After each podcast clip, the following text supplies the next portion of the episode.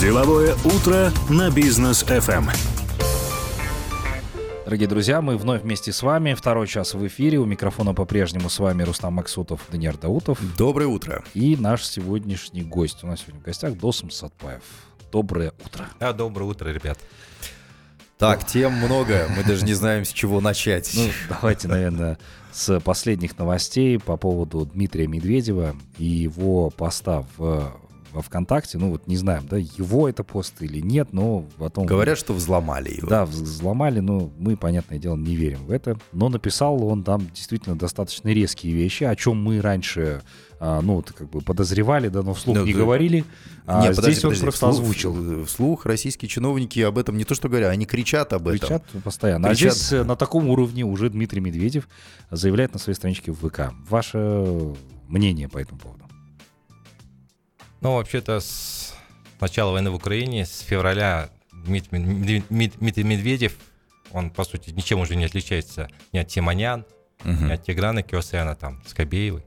То есть, если посмотреть тот пропагандистский маразм, который он несет в последнее время, ведь это же были уже скандальные заявления, которые вызывали даже протесты у других стран – вот. И само содержание этого поста, как это, опять же, вот многие, может, не обратили внимания, оно очень сильно укладывалось вот тот пропагандистский, скажем так, поток, который он нес вот именно с февраля в первую очередь. А, а, само содержание поста – это, по сути, такой микс винегрет уже отработанных российских пропагандистских штампов. Ну, очень четко было. То написано, есть там да? практически по всем пунктам. Например, mm-hmm. тезис там о, об искусственной государственности. Ну, сам mm-hmm. Путин любил эту тему поднимать постоянно по отношению к Украине. Сейчас мы видим, к чему это привело. Вот. Тезис там о том, что на северной территории Казахстана там исконно э, русские, российские, русские да. да, ну эту тему покойный Жириновский любил. Э, педалить постоянно. Потом у него там куча таких же последователей возникла за последние годы, еще до войны в Украине и так далее. То есть эта тема очень любимая. Вот, тема там о цивилизационной роли России, вот, которую угу. там несла это все с э, флагом цивилизатора и так далее. Но, опять же, когда э, политики лезут в историю, начинается мракобесие. Угу.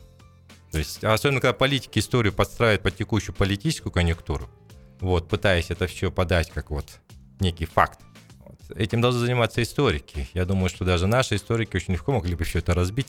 Ну и потом, опять же, если вспоминать, если так уходить в историю о том, кто что чему принадлежит, ну, э, даже российские историки признают, что почти 250 лет э, русские князья толпилище ордынских ханов. И платили дань. Искали, платили дань, искали у них поддержку в междуусобных войнах. Вообще судьба князей, княжеств решалась у вставки ордынских ханов. 250 лет.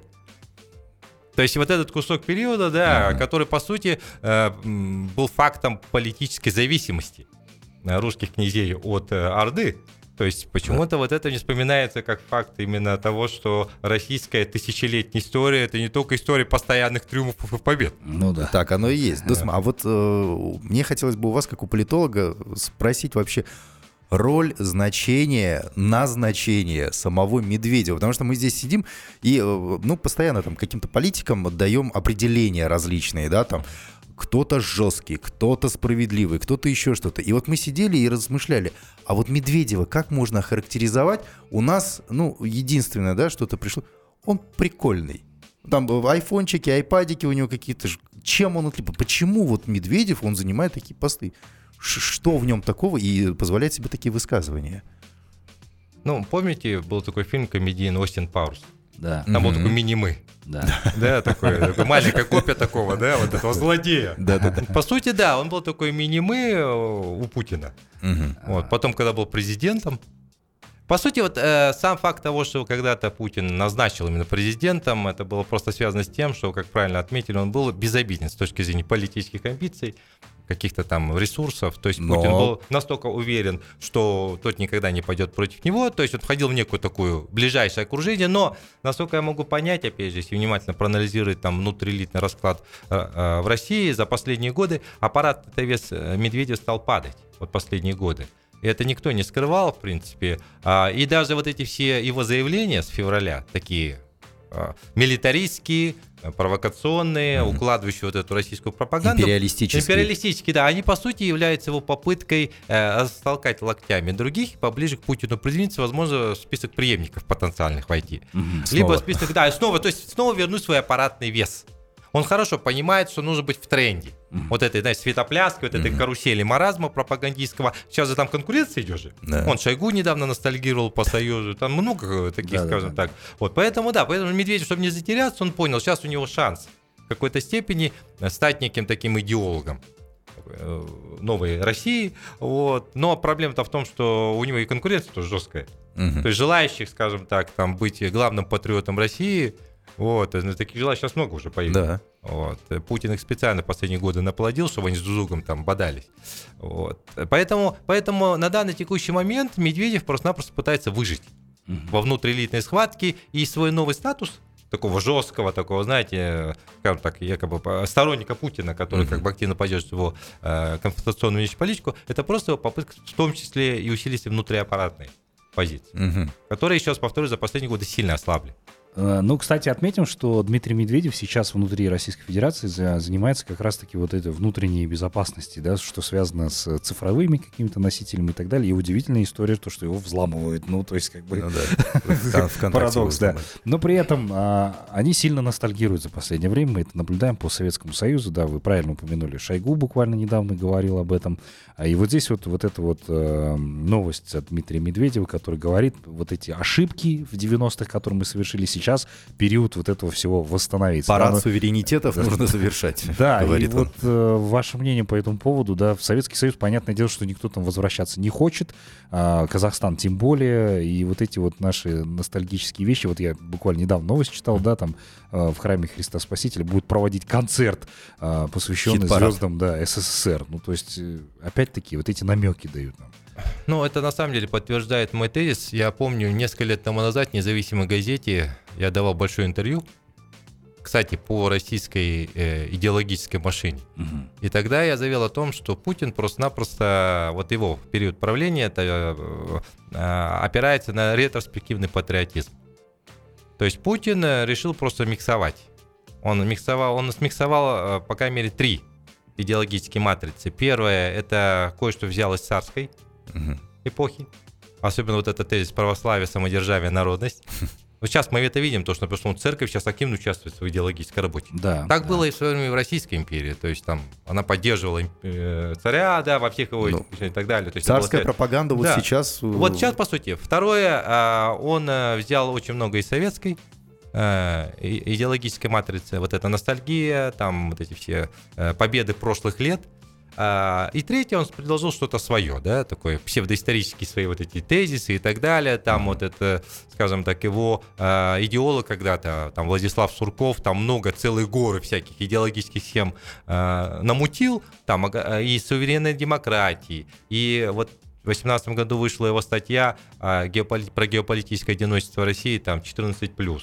Он, кстати, в 2018 году уже предсказал, чему должна готовиться Россия, Сурков готовится к геополитическому одиночеству, угу. потому что мы будем воевать со всем миром. Угу. Это 18 год. А Сурков, он был идеологом проекта «Крым наш». То есть уже тогда в Кремле по сути, готовились ко всему этому, активно убеждали, скажем так, и население, что вот скоро мы восстановимся, встанем это, с колен. Это задолго до 2014 года, да? Нет, нет, нет это 18, 18, 18, 18, 18, 18, то есть это еще до войны. Угу. Вот. А в прошлом году, в декабре, по-моему, Сурков, но он уже как бы бывший там помощник Путина, вот, там его позиция тоже пока не... Ну, у него вообще вышла тоже провокационная статья о том, что Россия как э, империя с имперским прошлым, как государство сверхдержава имеет право экспортировать хаос в другие страны. Это потому как? что она имеет право.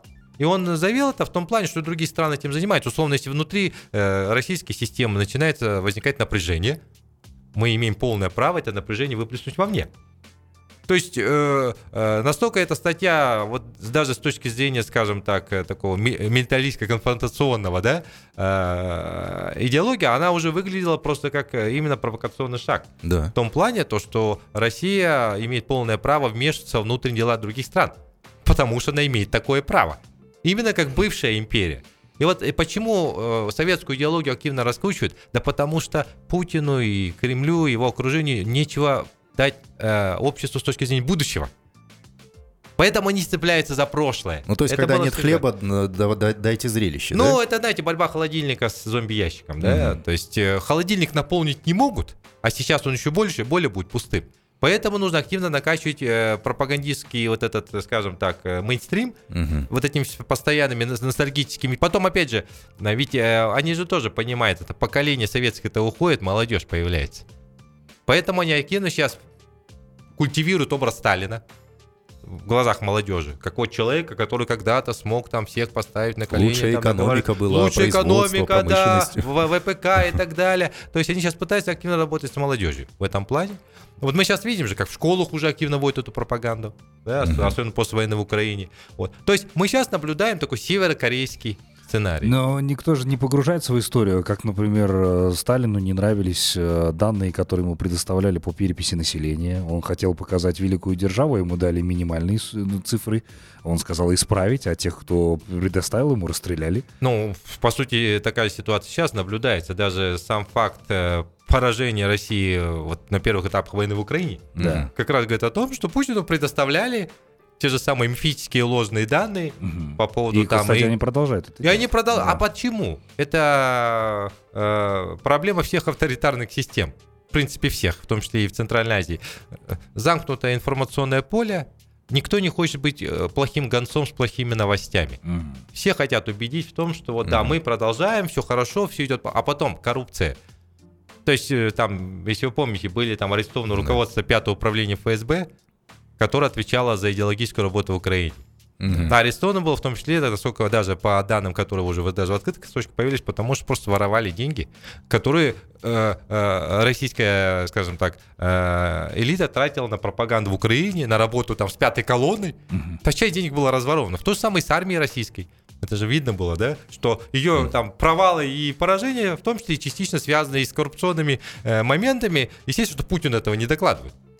Потому что ему нужно было всегда показывать красиво. Он, по сути, в этой красивой картинке до сих пор живет. Его, по-моему, даже убеждают, что санкции никакой роли сейчас не играет. Вот мы сейчас все сделаем, Вы все восстановим, да. Опять это будет Великий Советский Союз, который сам все производит. Но я же помню Советский Союз, который, да, он делал неплохие там автоматы Калашник и ракету, но абсолютно отвратительные холодильники, э, пылесосы, стиральные машины. То, что связано вообще с нормальной жизнью людей. Автопром. Автопром, у нас даже элементарно, да, то есть у нас элементарно даже каких-то элементарных бытовые вещи, которые там на Западе появились в 50-х годах, 60 там, микроволновки у нас только там в 90-х. Ну да. Да, то есть, опять же, понимаете, вот э, Путин активно толкает Россию в период Советского Союза, но э, Советский Союз, в чем была была его мощь? Да? В том, что это было такое объединение разных э, экономических кластеров. Мгм. Кто сказал, большое количество Кто-то республик, да. кто-то Да. там еще что-то. Вот, а сейчас Россия, по сути, это государство, которое угробило сама при Путине, да, кстати. Все, вот они любят там Советский Союз активно рекламируют, но они же угробили даже вот эту э, промышленность, вот эти определенные Мгм. специалистов, которые когда-то что-то делали, умели работать, высококлассных инженерные кадры, которых Точно. не осталось. То есть они уничтожили вот эти, скажем, человеческий капитал, который мог бы еще использоваться, но не создали ничего. Сейчас оставили, оставили только советские идеологические штампы. А потому что, еще раз повторю, так легче работать с населением, э, именно вот используя только часть советской истории Мгм. с их с триумфами, успехами и закрывая глаза на все вот эти проблемы, какие там были, там и так далее и тому подобное. Но ведь се- сейчас возникла такая ситуация, когда э, и Путину об этом, наверное, тоже докладывают, что вы посмотрите, там Европа и Запад на нас санкции налагают, и им же хуже. Топливо дорожает, энергоресурсы дорожают, у них инфляция разгоняется, у них все плохо, а у нас, смотрите, какой классный рубль, какой он сильный. Да. Это, знаешь, э, ну это на зло, там, отморозить уши, например, да? Да. Потом, опять же, давайте все-таки исходить из того, вот есть там экономические, там, кондратьевские циклы, да? То есть он считал, что с определенным интервалом нас- наступает там глобальный экономический кризис. Это естественный процесс. По сути, в геополитике мы сейчас наблюдаем то же самое. То же самое. Потому что там Эммануэл Валерстайн, он все время говорил, что вообще э, история международных отношений – это история смены гегемонов. Мгм. Очень резкая. Помните, когда там Испания главенствовала там, да, Да. над морями? Потом там, там Португалия когда-то была. Потом Великобританию заменил. Там Мгм. Франция была. У Вот всех потом- были свои колонии. Да, у всех были колонии, они были сильные. Потом а, США, скажем, после Второй мировой войны. Да, то есть циклы, циклы, циклы. Сейчас мы наблюдаем аналогичный цикл в сфере геополитики. То есть э, гегемония меняется, меняется расстановка сил. Вот. э, э, И опять же, если речь идет просто о будущем, о будущем, ну, проблема Путина состоит в том, что он бывший чекист. Он силовик. Мгм. И он без То этого не может. Он без просто. этого не может. То есть он не экономист, да, он не менеджер, он не человек, который мыслит глобально. Это человек, у которого есть, э, которого а, в течение многих лет, еще при Союзе, в рамках КГБ, его воспитали в атмосфере паранойи, его воспитали в атмосфере вот этих идеологических штампов, то, что везде враги, и внутренние, и внешние. И его учили работать с населением через пропаганду. Вот, вот когда, когда мы говорим вообще о роли каких-то руководителей, нужно всегда заглядывать в их бэкграунд профессиональный. Ну, даже вот там по Ту- Тукаеву, например, да, там Мгм. дипломат, дипломат, нужно всегда учитывать. То есть, да, вот хороший дипломат, но там плохой экономист.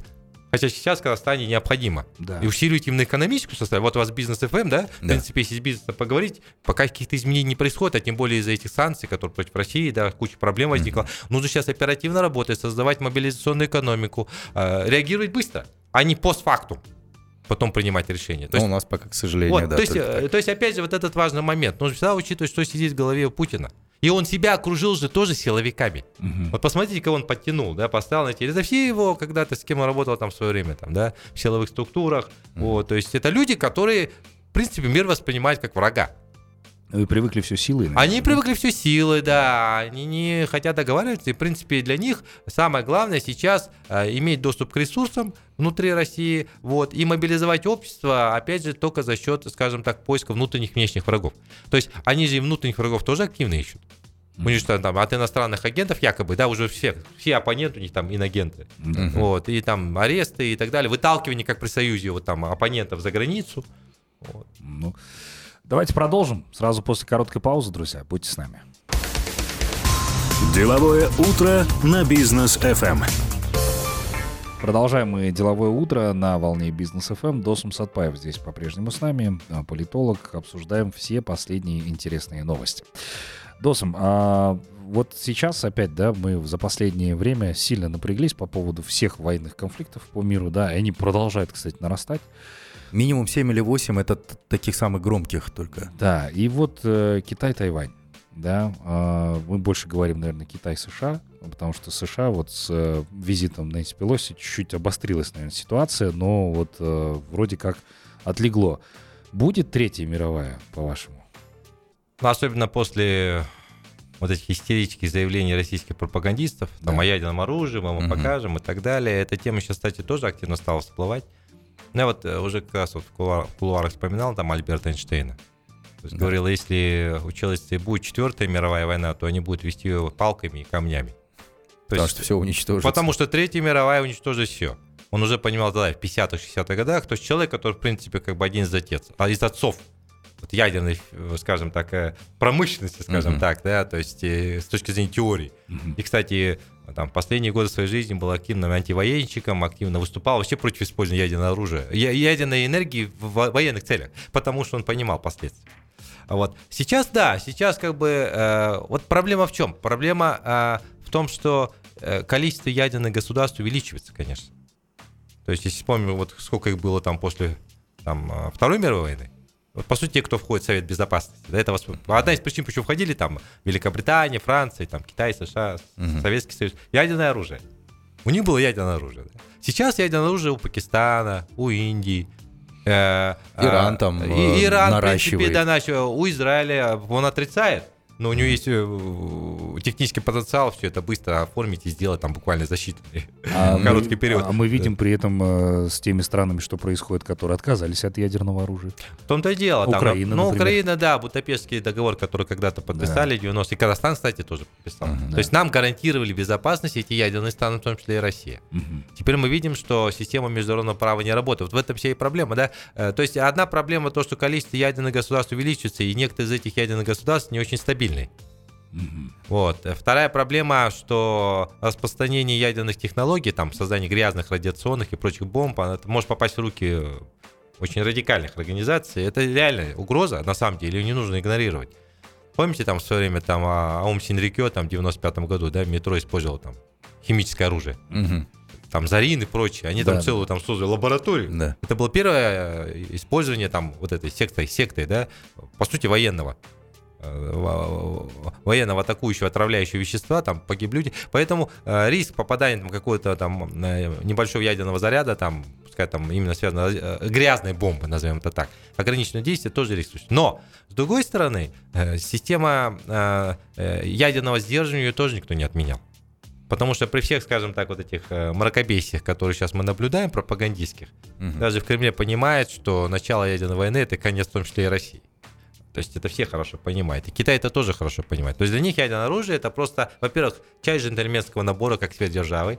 Угу. А по сути у России сейчас ничего не осталось как элемента сверхдержавы, кроме ядерного оружия. Понимаете? И то говорят, что все вот эти вот их там э, точки с ядерными боеголовками, они на самом деле не функционирующие. То есть красная кропка, а, она есть, но не работает. Ну, понимаете, ведь э, наличие ядерного оружия это очень дорогостоящая составляющая.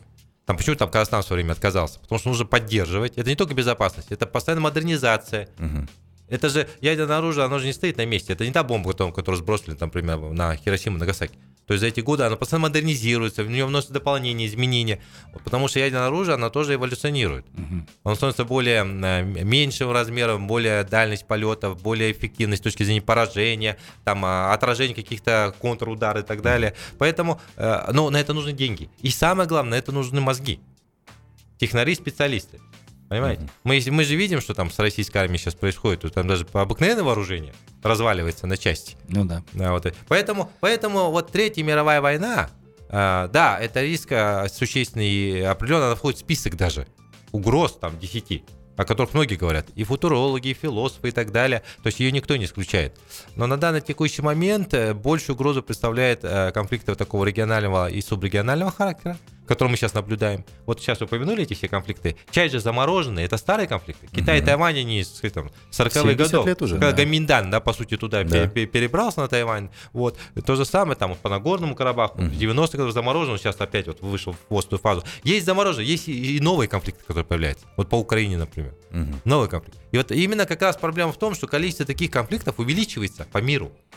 А почему увеличится? Опять же, система международного права не работает. А те или иные государства, видя то, что, в принципе, нет каких-то сдерживающих факторов, они пытаются реализовать. У каждого свои притязания. Свои притязания, конечно, да, свои притязания. Но, опять же, а, вот э, сам Запад тоже был виноват в том, почему сейчас э, на Украину напали.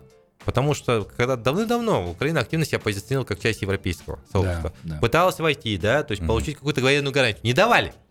Ну, то, знаете, это была такая попытка действительно чем-то вот было похоже там с Мюнхенским сговором, да, то есть пытались там умиротворить Путина. Угу. Даже э, проект Крым наш, когда там оттяпали часть украинской территории, ну, Запад, ну, в принципе, давайте отдайте ему, он успокоится. Угу.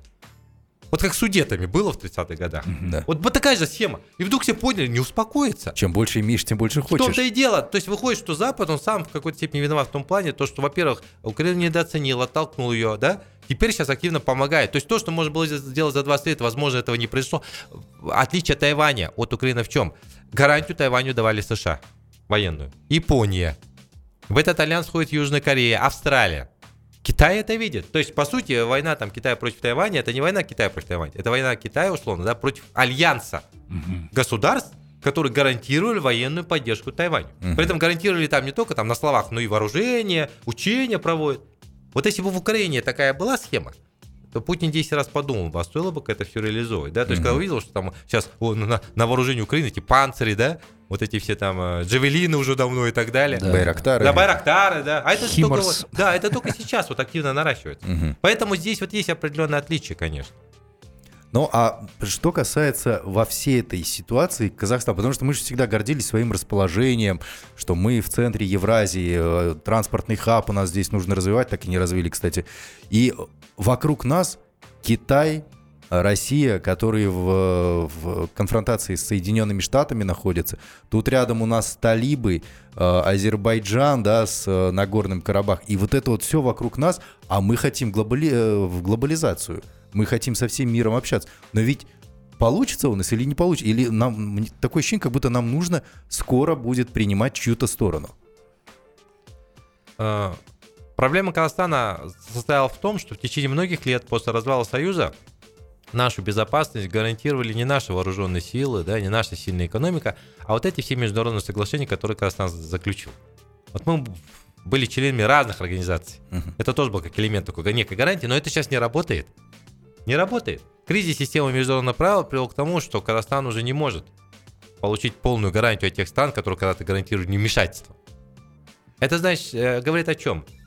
Хочешь мира, готовься к войне. То есть Казахстан должен понимать, к сожалению, реализуются самые негативные прогнозы, которые когда-то давались. Мгм. И это будет продолжаться. Там то, что там Николас Талеб про черных лебедей говорил, на самом деле, ну, у него есть еще и вторая книга «Антихрупкость». Да. Да. Он же говорил, что да, есть черный лебедь, но нужно готовиться. То есть, да, можно там рвать э, волосы на голове, Мгм. но Казахстан должен сейчас четко понимать, мир поменялся кардинально. По сути, война в Украине, в Украине чем-то напоминает развал Союза. Вот такие же примерно последствия. Геополитический хаос, нестабильность, неопределенность. Вот сейчас э, мы оказались в этой ситуации. Поэтому, с одной стороны, Казахстан должен четко понимать, что ему необходимо полностью сейчас перестраивать свою внешнюю политику, делать ее апгрейд. Внешнюю политику нужно делать э, на основе дипломатии национальных интересов.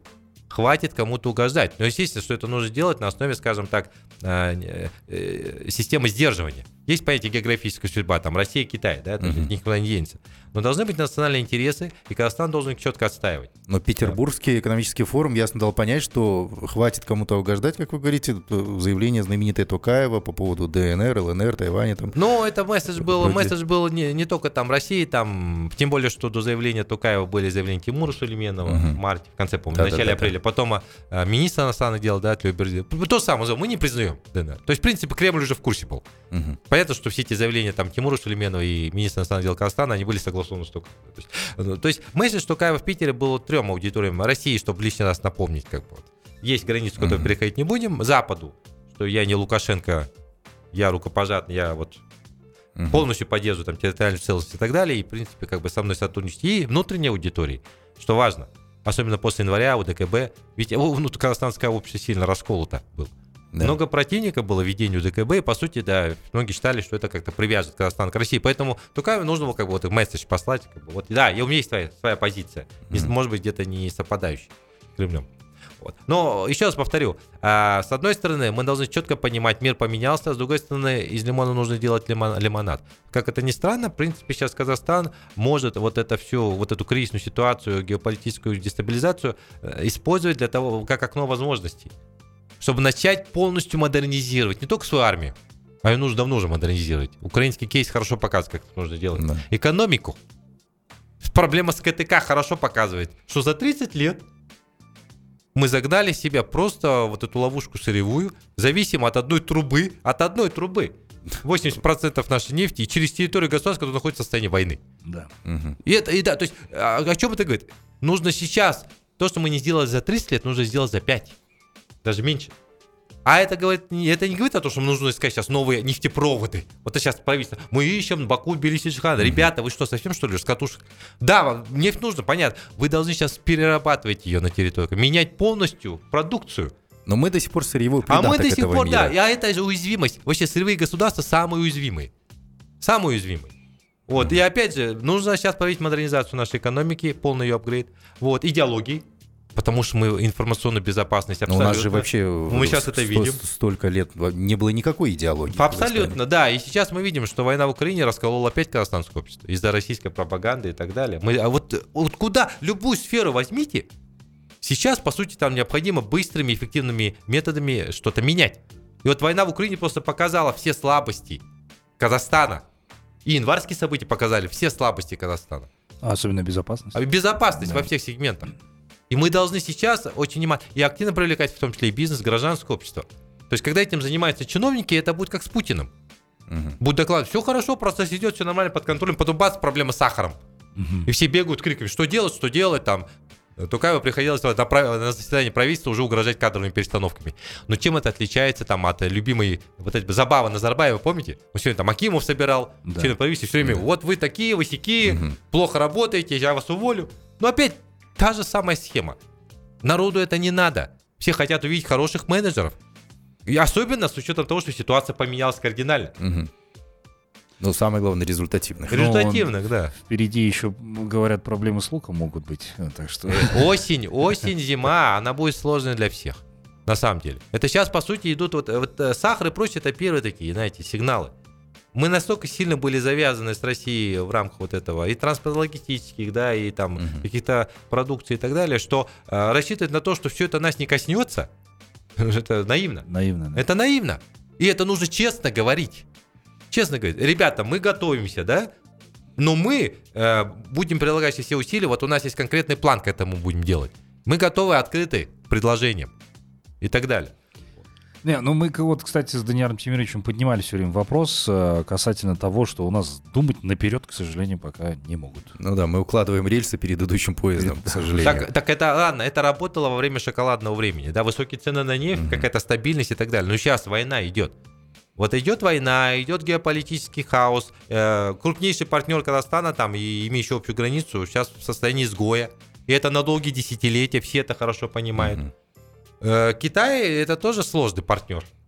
Мы же видели, там, какие проблемы создавал для наших транспортников, да, да когда там, да, ну, да. видно. То есть и его продукция шла, наша нет.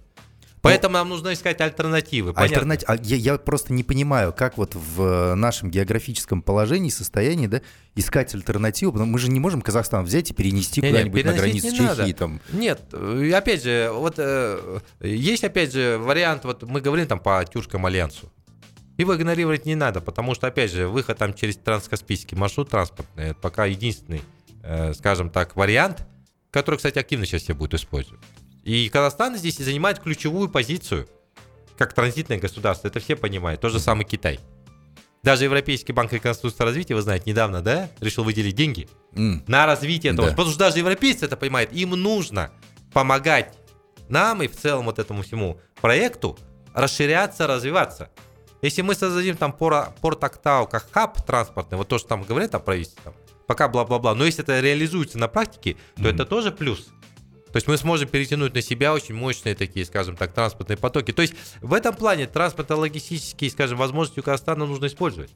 Вот. А, а, и при этом а, централизиатский регион тоже не надо игнорировать. Вот, например, я сторонник того, что и Тукаев, кстати, вот э, был там консультативная встреча в Кыргызстане, да, руководитель станции да, с Мирзиёевым был. Да, Мирзиёев. Там Садыров. я до этого не раз уже и в Форбсе тоже писал, что Казахстан должен активно поддержать узбекский проект трансафганской железной дороги который будет идти до пакистанских портов.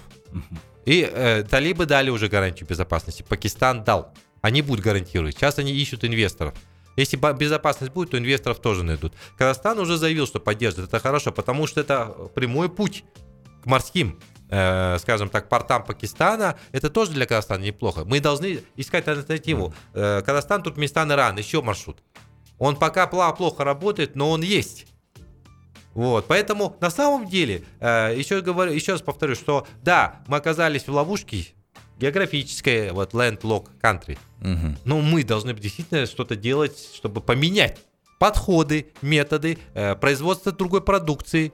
То есть уже перерабатывать ее легче, транспортировать, переработать продукцию. Вообще хотя бы производство какой-нибудь продукции. Продукции, да. То есть э, и активно привлекать человеческий капитал. Потоки-то идут, и использовать его грамотно. Это да. да. Ну что ж, прервемся на короткую паузу, позже продолжим. Будьте с нами. Деловое утро на бизнес FM.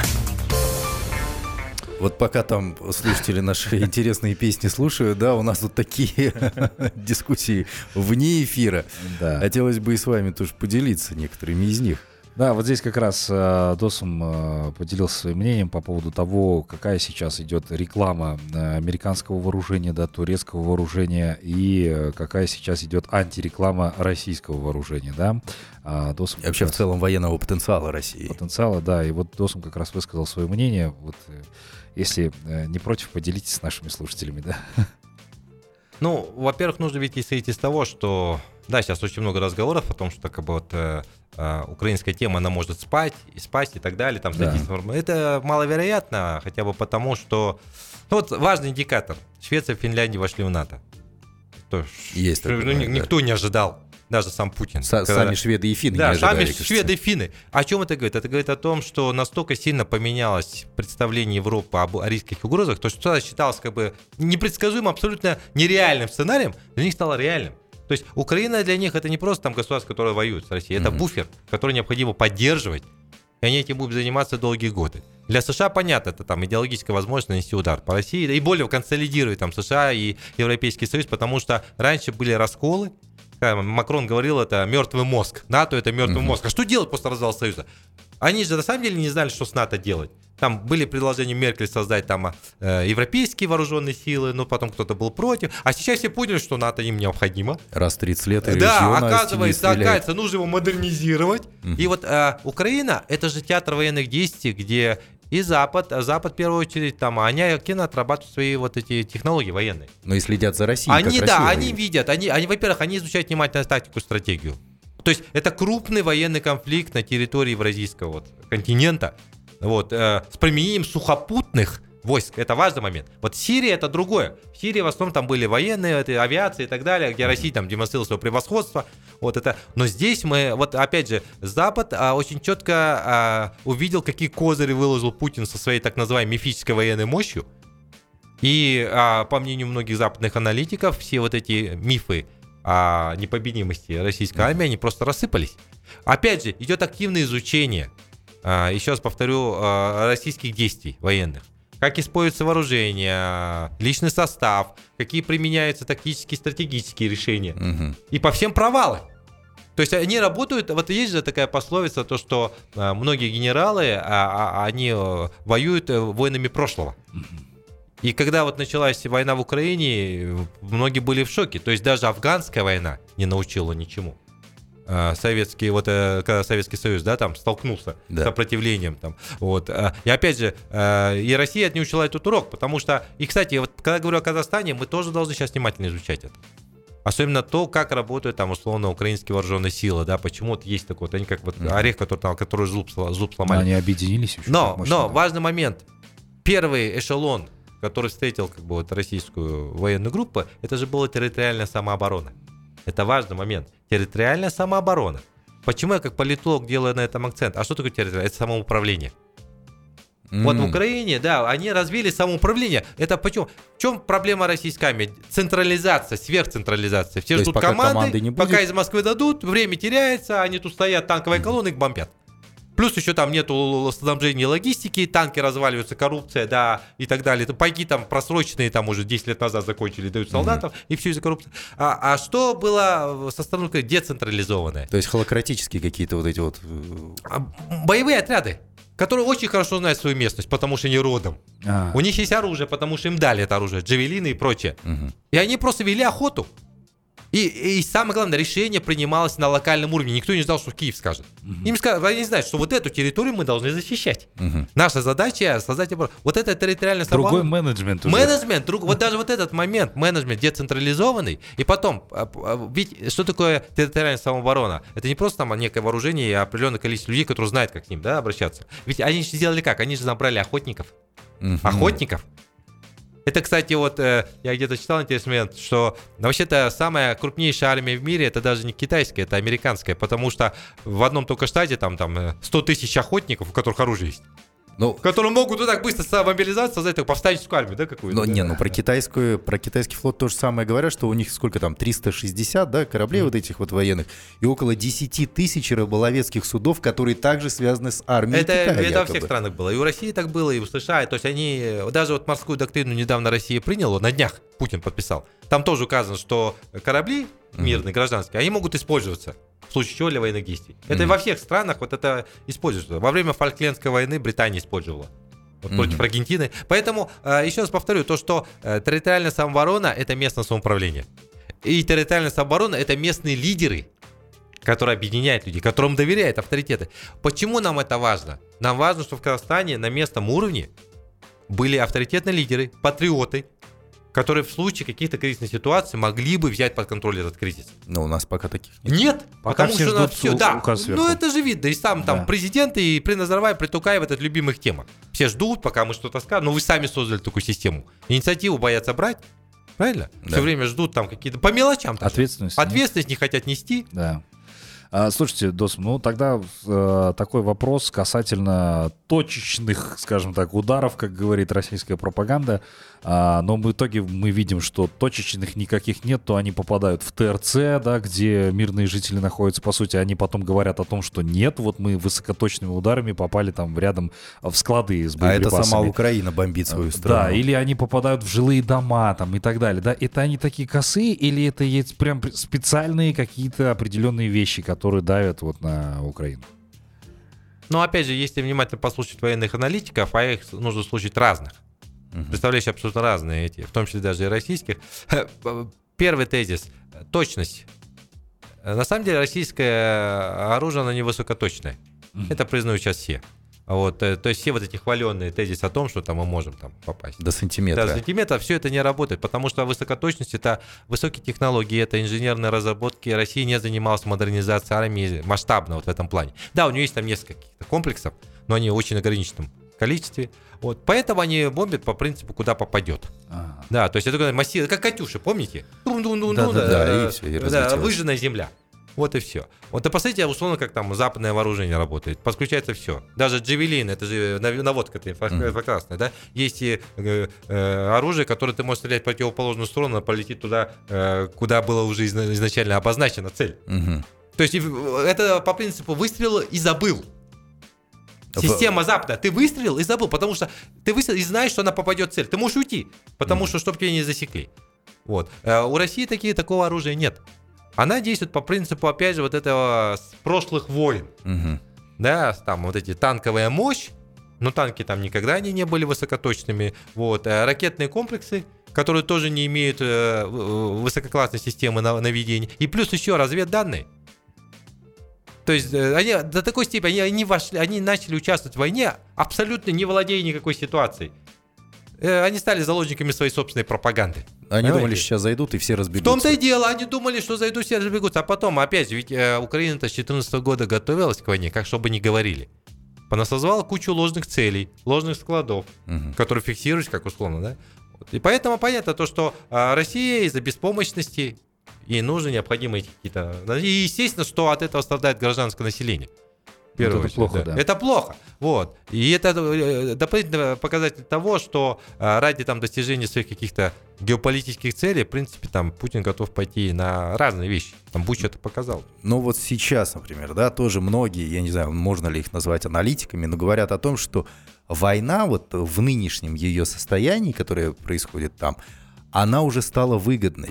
Причем и Западу, и России той же самой говорят. Ну, посмотрите, опять-таки вспомним э, рубль, да, профицит бюджета российского, что сверхприбыли у них там сейчас идут и так далее и тому подобное, что да это уже просто превратилось в бизнес. Никакая ни, ни идеология, ни территориальная целостность, демилитаризация.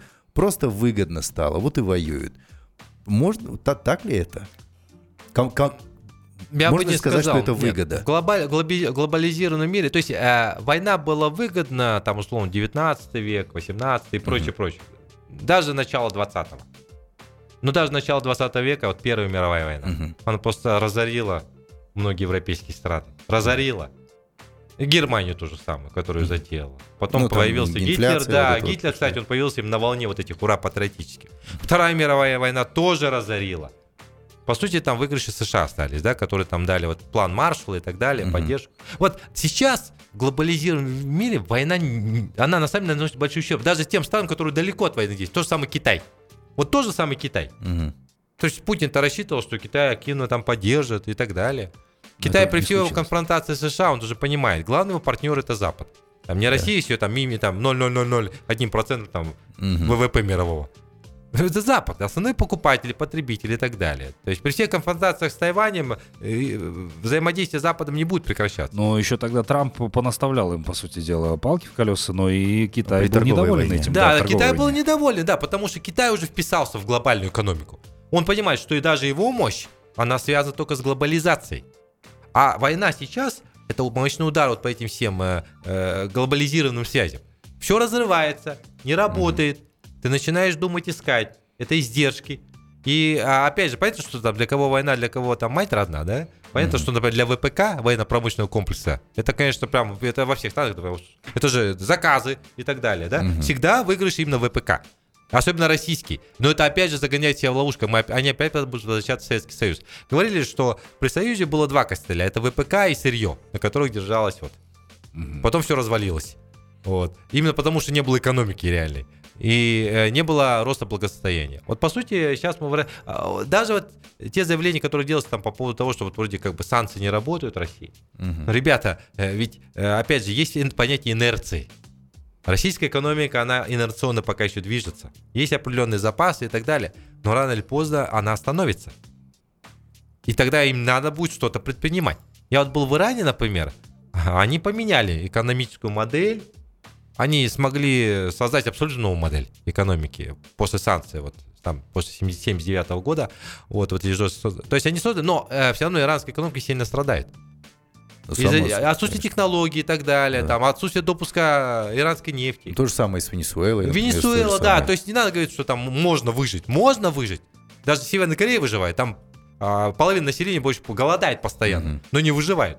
Потому что пичкают идеологии. Но это же не говорит о том, что государство имеет перспективу в условиях 21 века, четвертой индустриальной революции, когда другие страны идут туда. Эта страна завязнет просто вот в этой, скажем так, своем прошлом.